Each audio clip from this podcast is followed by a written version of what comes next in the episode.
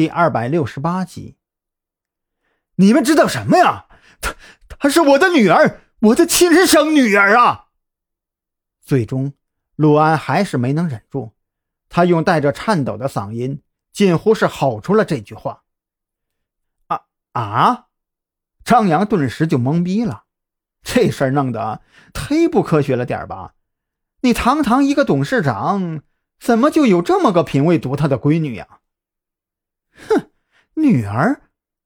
女孩却像是受到了刺激，她放下捂着脸上巴掌印的手掌，越过张扬，用怨恨的目光看向陆安：“你还知道我是你女儿啊？你对得起我妈妈吗？你离开我们的时候，怎么不说我是你女儿？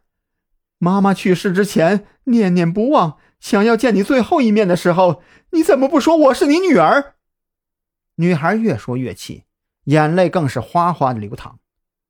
张扬二人。已经不知道该说些什么了。进门之后，澎湃涌出的怒意已经完全转变成尴尬。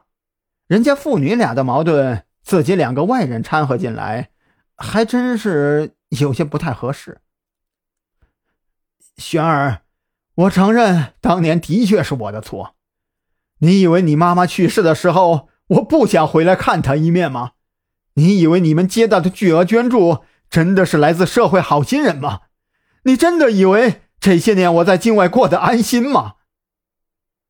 陆安也有些无法控制自己，他心中压抑着一座火山，一座濒临爆发，可一旦爆发，就会把自己、把安丰集团，甚至把自己亲生女儿一起带入深渊的火山。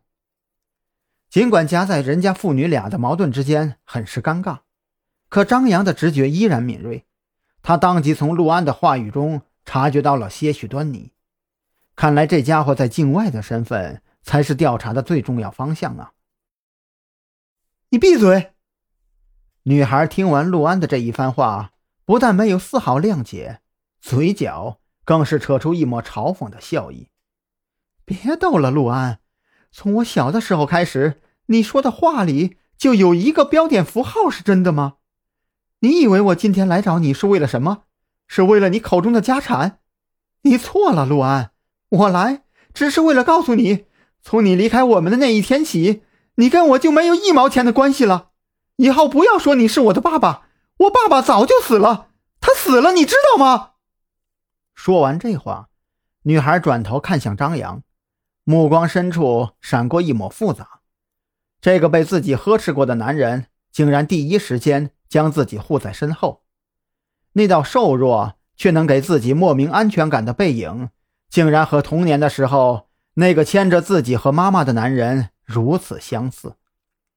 我想离开这里，你能送我吗？女孩的声音忽然低沉下来，这低沉当中竟然夹杂着一抹她自己都没有察觉到的温柔。啊啊啊！你让我送你啊？张扬有些懵逼。这女孩的脑袋瓜子没有问题吧？自己可是警察呀，自己可是正在工作呀。算了，张扬，你去送她吧。蓝雨桐心里有些不太舒服，可一想到刚才女孩哭喊出来的话语，心中那道柔软的弦就被触动了。母性光辉之下，他觉得这女孩实在是太可怜了。张警官，我。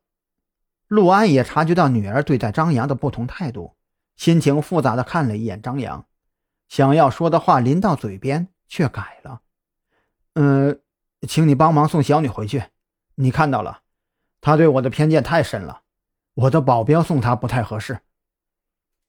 无奈之下，张扬也只好答应了下来，寻思着开车送她最多不过一个小时，在酒店里有蓝雨桐盯着十九楼过道。除非陆安会飞，否则也出不了乱子。